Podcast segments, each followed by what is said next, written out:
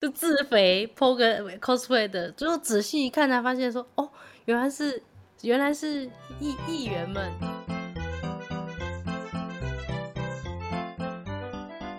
欢迎收听《鬼刚诶 Work with Us》，你今天也远端工作吗？我们就是你远端工作的同事。你现在收听的是行销躺着听单元，我们每周都会分享近期有趣的行销案例啊，行销观察啦，讲错了。嗨，大家好，我是 RC，果然太久没有录音了，马上出车。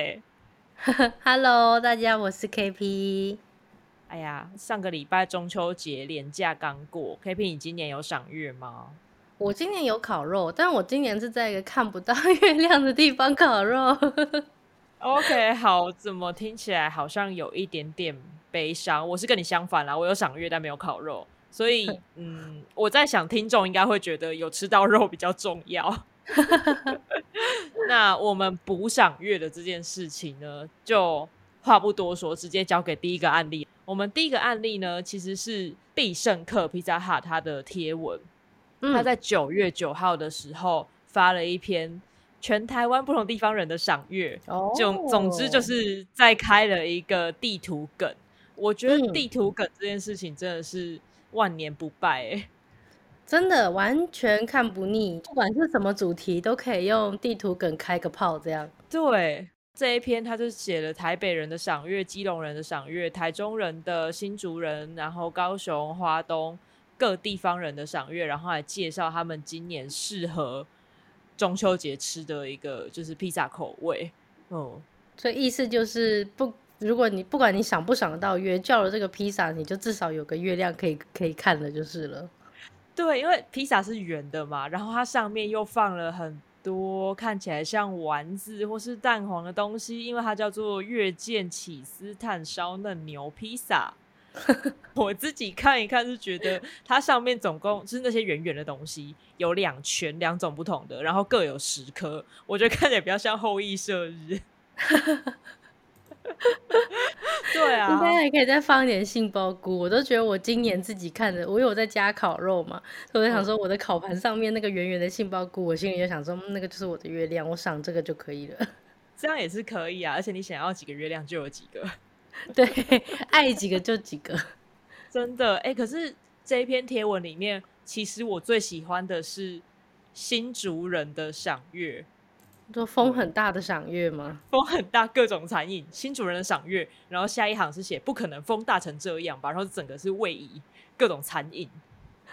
可是，而且而且旁边的新主人真的是也很会，他就是什么比小编想象的更大，会被吹出框，然后还有人 PO 了照片，是真的被吹到很歪。我想说，哇塞，真的诶。所以他们小编搞不好也有新族人，就是自己在那边赏，这样说、哦我看不到我的月亮，这样。哎、这样这样有可能，因为风很大的时候，其实云也会被吹嘛，然后可能就把月亮遮住了。其实我下一张我也很喜欢，就是花东人的赏月。我原本以为他的意思是因为花东那边空气很干净，结果所以会有那个月晕很明显，结果没有想到是喝多啦。真的。然后是不是还有一个你提供的超近距离赏月？对，就是我妹他们就买了一个月球灯放在家里面，然后我就觉得很可爱。后来就逛着逛着就看到一个 Museum of the Moon，它是一个超巨大月亮气球，可以挂在那个上面，看起来直径至少有个五六米、七米左右，而且在很多地方都有展览呢，就是世贸啊、香港啊。然后日本啊之类的，就是各式各样的地方都有展览，真的看起来超梦幻的。真的哎，而且因为月球里面本身好像有灯吧，所以它会有点发光。对对对人只要站在旁边，就会有一个背光像剪影的效果，我觉得拍起来超美的耶。真的很梦幻。哦，但是就是以一个现实的脑子，我就在想说，哇，如果月球真的放在这么近的地方，我们这个潮汐不知道会发生什么事呢？这个听起来好现实，好可怕哦。对，完全就浪漫脑子有两秒，就啊好美啊，说嗯，这样我们会不会被潮水淹没啊？这两个土象星座的人到底在干嘛？太现实了。因为我们一开始就讲说地方梗嘛，所以其实我们接下来这个案例也是地方梗，因为就像最开始说的，地方梗很常见，但永远都用不腻，因为大家都有一个就是可能家乡、故乡或是长期住的地方，所以只要不管哪个品牌跟你讲哦，你住哪个地方的人会有什么样的经典的样子，都一定会打中很多人。占地方啊，占美食啊，台湾人就是没有办法抗拒去回应这些东西，每年都好几次。对，那下一个呢，就是交给猫熊猫了。各地的 Food Panda Song，你就知道我最近被那个广告洗脑洗的有多那个了。傻眼，我感受到了。对呀，那个广告真是打的铺天盖地耶。我自己最喜欢的是。新主人哪里好吃的时候，新主人想到的都是同一间。基本上旁边留言的新主人呢，都都有取得共识啊。哎，对，哎，我好像也没有特别去新竹吃过什么，都是经过，然后真的就随便买个素食上车就走了。所以基本上不是新竹有没有好吃的东西，而是你有没有停留在新竹吧？对啊，真要停留在新竹，还是？会去找一点别什么东西吃吧，不然新主人不都成大胖子了吗？每天都吃大麦当劳。哎，呃，不过新竹我自己是上次去的时候有发现一些还不错的小吃啊，但真的要有人带路会比较会比较清楚。现在马上去富喷那底下留言。对，但是这一篇呢，他其实写了还蛮多个城市的。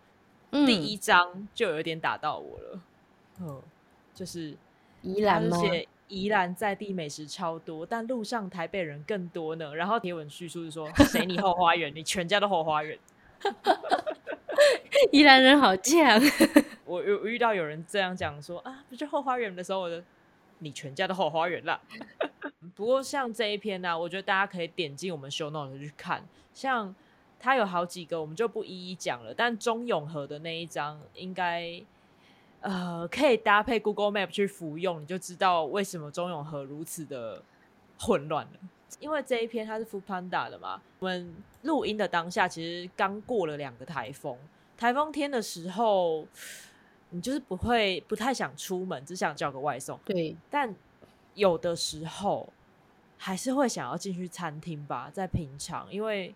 有那个氛围，有一种不是在家吃饭的感觉。对，就是那种约会感，聚餐约会感。就是如果在家里面吃的话，就会觉得说啊，那反正就是另一餐在家里吃，然后叫外送这样或干嘛。当然躺在那边吃或一边看 Netflix 一边吃也很爽，但是那个氛围感就是没有那种隆重隆重的感觉，一个仪式感吧。嗯嗯嗯嗯，仪仪式感，仪式感，对，所以就他特别约去吃餐厅这样。对啊，所以呢，当你到一个餐厅的时候，其实会期待除了食物好吃之外，都特别来餐厅的，那音乐也要好听嘛。可是当你今天进到一间餐厅，发现，我靠，他音乐也太难听了吧？我们一般人可能就是第一个把这餐吃完，然后就不理他。第二个就是算了，我下次不会再来了。但是今天这个案例的大大，呃，这位前辈叫做坂本龙一，他是一位日本非常知名的音乐大师。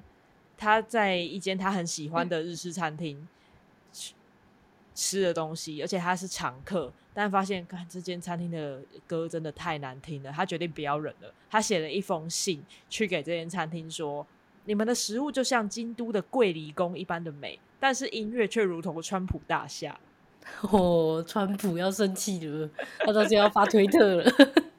对，然后呢，这个故事这样还没有结束。他这封信的目的其实是跟餐厅说：你们食物这么好吃，这样的太可惜了。我愿意无无偿的帮你们去设计是在店里面轮播的音乐清单。我觉得这个餐厅真的是赚到哎，他真的因祸得福。对。就你知道，要达成这件事，首先就是这间餐厅的东西要好吃到让大师愿意这么做。对，就是要好吃到说不行，我非得吃这个不可。但是这个音乐好吧，没关系，那我就我就出手帮他们改一下好了，我就可以继续在这里吃了。大师没有在跟你忍耐的。对啊，但是我觉得就是大家可以开始考虑看看，应该说可以想一下，自己到一个地方去用餐的时候，你会希望这间餐厅或这个空间。有达呃有达到哪几项东西，或是如果你是开餐厅，或是甚至小吃店什么的，哎，你要把这个气氛考虑进去。如果如果你不是那种可能今天就卖个五十块以内的东西，那你可能不用太考虑气氛。但如果是餐厅的话，我觉得这个还蛮重要的呢。嗯，就是因为在台湾要好吃真的太容易了，所以就变成大家都得要开始在其他的地方上再多下一点功夫。真的。对，但是那种奇怪的谐音梗啊，或者是呃十八禁梗的店名啊，或者是那种这种 设计师的小坚持，招牌字体选的很烂的那种，我也是绝对不会去吃的。除非他是故意就是用新细明体的，对他如果刻意要用的话，你看得出来这是特别设计，我觉得就算了，就是。就他认真了，但是有些人真的就是你取这个名字，我真的没有办法哎，就是什么有一家什么韩国料理叫什么韩韩圈二，就是一个十八禁的梗，那个圈就自大家自己想象这样。OK。对，然后我就很多那时候刚开幕，在新义区刚开幕的时候，很多人就说要去吃，就很多朋友都说要去吃，然后我心里想说，我才不要。才不要那样，我说不出口，对我没有办法告诉大家我今天在哪里聚餐，我也没有办法打卡，我不要去。再好进到那样的餐厅不符合我的个人理念，没错。但虽然这种谐音梗餐厅我就不会去吃，但是这个谐音就是各式各样的谐音梗，其实都超中我的点的。就是路上有很多那种谐音梗的招牌啊，然后或者是谐音梗的笑话啊，或者说是 Facebook 上有很多谐音梗笑话，我每次都笑到东倒西歪。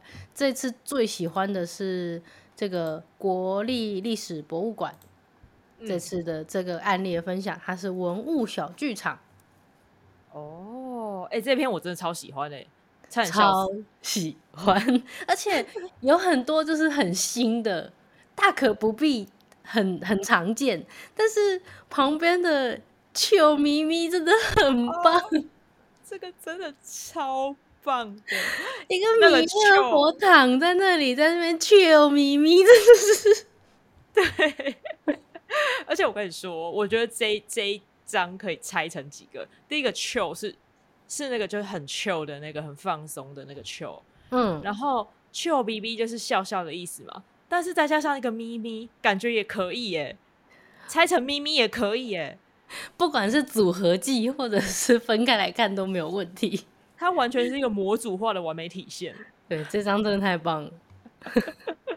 对，但是下面还有还有两张我很喜欢，一个是白骨本东。白骨本东我看很久，因为我台语不是那么的好，所以我那时候看很久。然后再加上他的那个图根本就没有排骨，然后我就想说，重重点就是没有排骨啊！有人吐槽说排骨在哪里？然后 小编说啊，对，被发现的那是控肉 QQ，但严格来说是熟头。念完熟头就会觉得哦，就更喜欢了，真的。然后。下一张应该算是很有后劲的，想跟你 battle 偕老，然后配上旁边那个文物，就是一个看起来很像在拳击的一个人形石雕，他都会让我想说，他下一秒是不是就会跌倒了？就是很多迷音，就有一个那个迷音影片，不就是又 battle，然后下一个人直接大滑倒，这样 超棒！我都在想说，这个人等下就要滑倒了，这个是有可能的。那我觉得这个它的含义也蛮好的，就是你能够白头偕老，一定不是有一些人就是有一些情侣的相处模式，就是那种小吵小闹的过一辈子这样子吗？或是互相伤害的？对对对，就是又呈现的不一样的感情状态，真的没有错。再讲到更多的谐音梗，我们在 show note 里面有附上另外一个叫做呃另外一个 IG 账号。他有一系列的精选动态，叫做“邪灵附身”。对他已经至少出到第三集了，《邪灵附身》Season Three，大家可以去看一下。是发现在呃出现在全台湾各地的店家招牌，各种谐音餐厅。嗯，对，而且有些东西真的是你要你看看着还觉得好像还好，但是念出来就觉得哇，太赞了吧！真的要念出来，这些东西这些图它都是有声音的。对，大家如果有什么就是觉得自己身边有那种很赞的谐音梗的，也欢迎跟我们分享，就是让我的生活可以多一点调剂。我们都很需要，而且你看这种谐音梗的东西啊。你可能就会拿着手机，然后开始自言自语，然后觉得干这些人在想什么，脑袋里到底装什么啊？对，到超级像在讲，就是你的这个状态，嗯，会很像在讲单口相声或单口慢才，比如说这种不自觉的吐槽感嘛。对对对对对对。说到漫才，我前阵子就遇到一个，我去买东西的时候，他不是都会有一些候选人会在门口发面纸啊什么的吗？然后我才发现那个人也是有在做漫才演出的，嘿，对，现在参与政治的人就是已经不像以前那样子，感觉就是一个西装笔挺的啊，哪个什么什么政政治所啊，什么什么出来的，就是参与政治人越来越多元。我觉得看他们的他们的想法也越来越有趣，看他们的粉妆跟宣传，真的也是一件很有趣的事情哎。真的对我，所以我下一个案例其实就要介绍一个政治人物，但是这个这个账号不是他身为政治人物用的账号，而是他身为 coser，就是玩 cosplay 的人用的账号。就是大家应该都知道赖品瑜，他现在是议员，但是他其实在当政治人物之前呢，在 cosplay 圈就是一个算是大大吧。然后他用的艺名是赖总一。哦，我要分享这个，就是他那天在，呃，那是中秋节的时候吧，发了一个花好月圆，北中南联动，也就是北中南的三位政治人物，然后去 cosplay 间谍加加九的那个爸爸妈妈，然后还有安妮亚。老实说，我一开始点进来的时候，我真的没有想太多，因为他们完成度太高了，包括选景啊，跟什么。衣服啊，妆法那一些完成度太高了。我原本想说你是不是自肥 po 个 cosplay 的，最后仔细一看才发现说，哦，原来是原来是议议员们。对，没错。然后那个赖品妤是妈妈，就是约儿。嗯，呃，曾问学他是爸爸。嗯，黄姐是安妮亚。对他自己的页面也拍也 po 了，就是曾问学自己的也也 po 了。他们一家出去散步的样子，我觉得哇哦，超疗愈的。我就想说，天啊，这一家也太香了吧！如果台湾的政治人物要朝这个路线发展，我是乐观其成的。是吗？你乐观其成吗？我乐观其成。但是看到他们出 cos 真的很新鲜啦，但要认真，对，要认真。呃，对，真的真的要认真。不过，因为我自己有在追踪那个赖品妤他的私账跟他的公，就是那个政治人物的账号。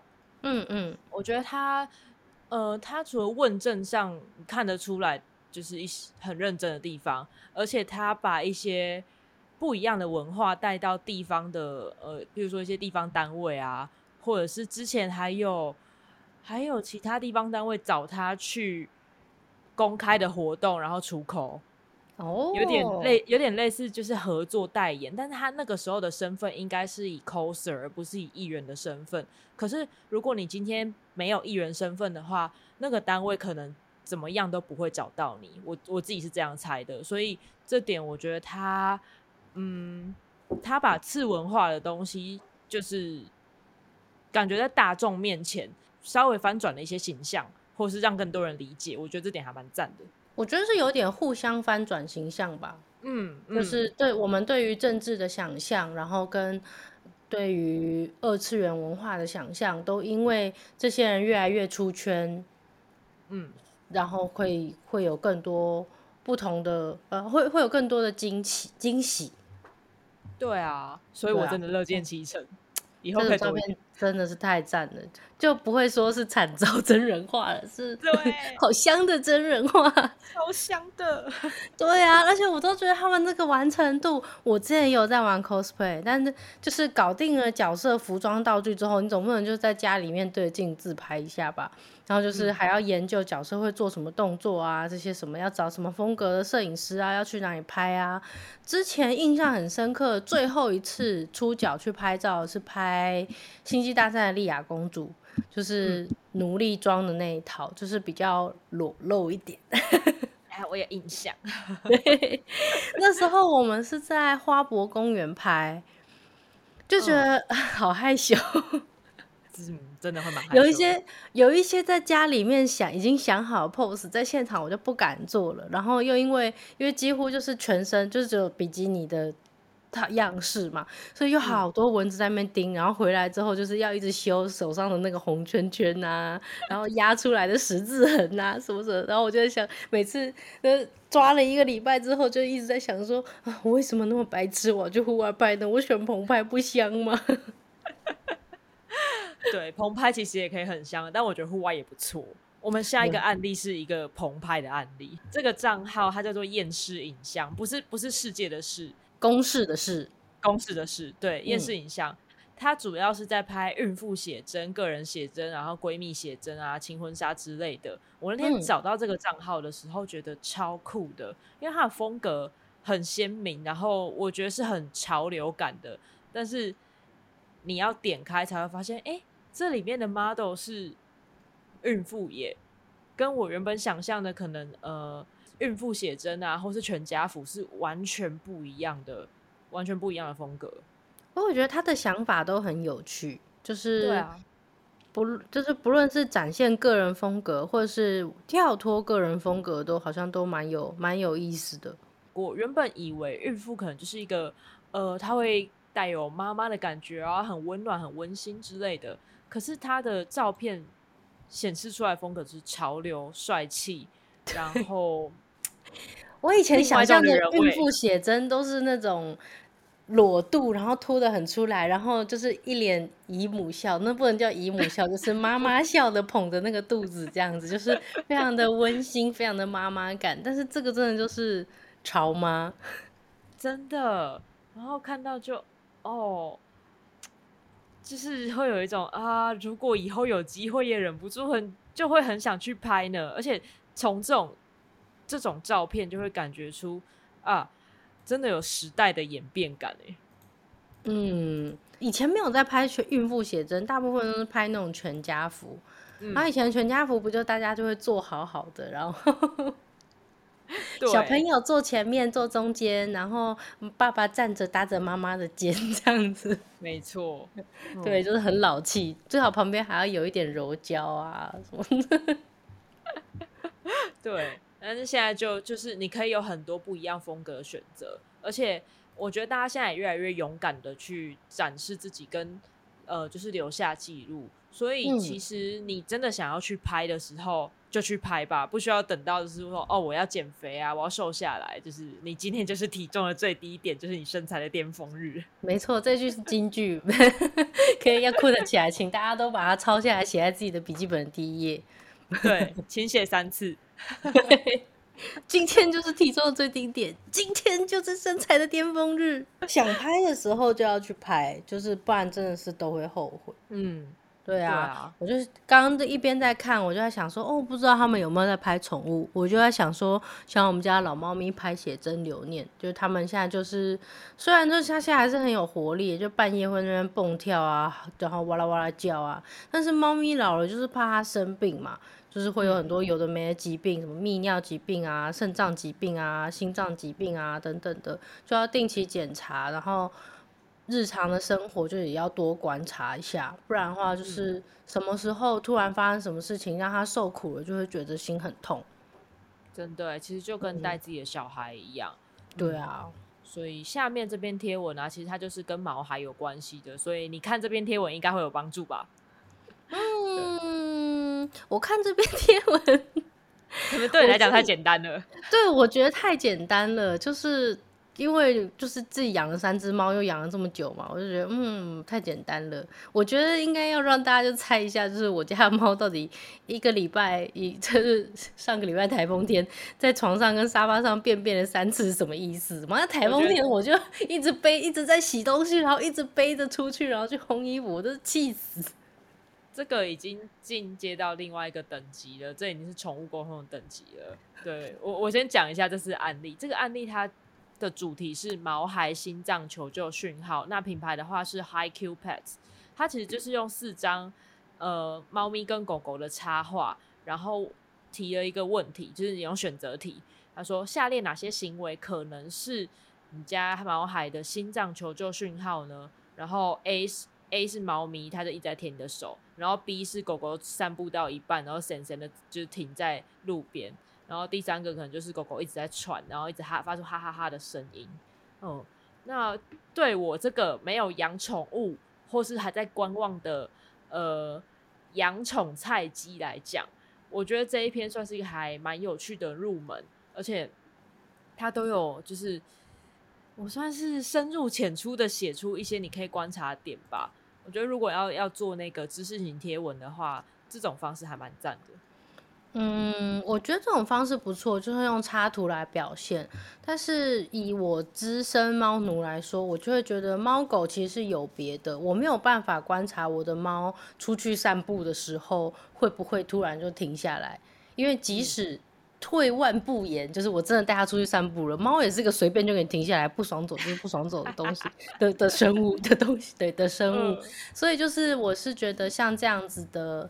的知识型贴文的话，我会希望就是分的稍微再细一点点，但是这个插图真的很可爱，就是上面的它把狗狗跟猫猫排成那个 SOS 的形状，我想说，嗯，对，猫就是会把自己凹成这样子，但狗不会呢，狗就是一圈，然后猫就是一体，对，猫就是我爱凹成什么样就凹成什么样子，笑死，对，这个设计师。就是有好好观察加分，他们都是生态观察家。没错，不过呢，其实我们观察生态不只是指宠物，可能还有主管。对，下面这个案例的设计师就好好的观察了吉娃娃，呃，不对，是他长得像吉娃娃的上司。我刚刚想说，不是说也观察主管吗？怎么是吉娃娃？一不小心就口误了呢。对，这个是虾皮的一个 Facebook 上面的贴文，然后他就在讲说一个设计设计师跟主管之间的对话。嗯，真的是不知道哎，我我自己对我的主管是没有这样啦，但是对客户会有一种既视感，就是做了这么久的设计，一定会有几个甲方让你想到这一位像吉娃娃的主管。没有错，哎，但是但是为什么是吉娃娃呢？一方面是呃，可能真的长得像吧。然后就这个这个贴文的主角，还有呛主管说你真的是吉娃娃脑哎。然后主管说哈什么吉娃娃脑？他就马上回说反应快速又灵敏。这个这个设计师有够机智，我觉得设计师才是吉娃娃脑吧。对。对他才是反应快速又灵敏的人，真的没有错。但是这一整个就是整个他们在对话的过程，因为主管只是提供，哎，我提供需求的人嘛，他提出需求，然后设计师是满足他的需求。但我觉得主管讲的每一个宣传重点或者他的那个需求，感觉都是直接从商品商品行路上面就是 copy test 复制贴上的。嗯，对。就是他没有经过自己的话再转化一下，这就是标准的客户啊，没错。有些客户还会 copy paste 到，就是前面还有冒号的那种啊，一看就是别人跟你讲的，然后你只是 copy paste 下来那样。哦，所以是心好累，心好累哦，而且最累是要做出没有办法通过自己审美观的东西。你是说？长辈图，就是他。接下来就接下来这个案例，就让大家来一起文字艺术师一下，一起长辈一下。哎，这个不用文字艺术师，我真的是做不出来。对啊，我们对啊，对，今年的这个白昼之夜的这个这个这个贴文，这个宣传真的是有够放飞自我的，完全就是突破舒适圈，感觉好像长白昼之夜已经不是年轻人彻夜狂欢的日子，对，长辈就是 长辈也可以参与参与的，对对对。对，而且白昼之夜基本上它就是从半夜到白天嘛，所以呃，长辈如果都四点起床的话，基本上还是可以参与到的，零到九十九岁都可以。对，他可以早上出门运动的时候也可以参与，所以就白昼之夜就分成上半场跟下半场这样。这样子，嗯，我觉得蛮好，大家可以到 show note 去看我们就是这一篇贴文，因为呃，我们刚刚有讨论一下。我觉得这篇贴文它在视觉上就是，嗯，正就是那样嘛，长辈图。可是今年白昼之夜的活动规划真的蛮有趣的，它跟好多单位合作，所以有好几个点，甚至还有故宫，然后科教馆啊、天文馆，还有那个适龄儿童新乐园。嗯，对，我觉得都很都很不错，哎，真的可以去玩一下。我们可以。我是自己是觉得我自己是参加上半场的人啦，我觉得我可能是参参加线上场的人吧。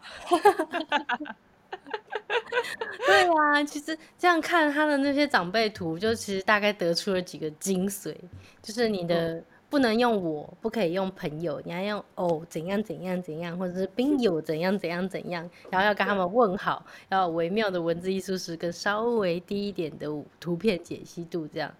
但我就觉得我们这样话，我们的下一辈 就是。会不会我们在那边讲说啊，长辈图是一个什么什么新的放飞自我啊，什么什么的，就是让设计师心很累的东西？会不会我们下一辈也会觉得说啊，你们那时候流行的迷音啊、抖音短片啊，好过时哦，好丑哦，然后也也拿来笑我们这样？我觉得蛮有可能，但是我会很期待我们的下一代做出来的迷音。啊，对，因为他们可以用的工具又更多了。最近的那个 Mid Journey 太猛了，对啊，而且他真的很厉害。因为最开始我们刚开始在在节目上面提到的时候，他做出来人形还是会有点歪斜什么的。但现在已经可以算出稳妥的美少女了耶，没有错。但是还有你最近看到的图，对我最近看到那一图真的超厉害，超级厉害，就是另一种厉 害。对，就是字面上的厉害。对，它还是很真实，就是该真实的地方都很真实，两样东西都很真实。但是就是太棒了，一边看我就一边想说，我们到底都喂给 AI 这些什么原料啊？对，接下来这一个就是鲑鱼，鲑鱼之乱又来了。对，这鲑鱼有够深。它这一组是他们用 Mid Journey 去算出鲑鱼回游，呃，以鲑鱼回游作为关键字去算出的生成的照片。那他们的鲑鱼真的就是，you know，就是鲑鱼，它也它真的是鲑鱼没有错，它也有在回游，但它的鲑鱼已经帮你切好片了。对，就是你看到那个鲑鱼菲力在回游。对，这就让我想到之前好色龙就有一个有播播一个，就是人类跟鲑鱼的对话。人类就说：“我们用你帮一种颜色命名了哦。”鲑鱼就说：“真的吗？是跟我一样美的银蓝色吗？”人类就说：“呃。”鲑鱼说：“等等，为什么是粉红色？”人类又嗯，然后鲑鱼就说：“为什么是粉红色？” 你永远都不会懂的。对。当你懂的时候，对，当他懂的时候，已经吓 又又又又吓死了，这样。对你已经不在了才会懂。对，那 MJ 真的进步的好快哦，就是 AI 真的是要用养的。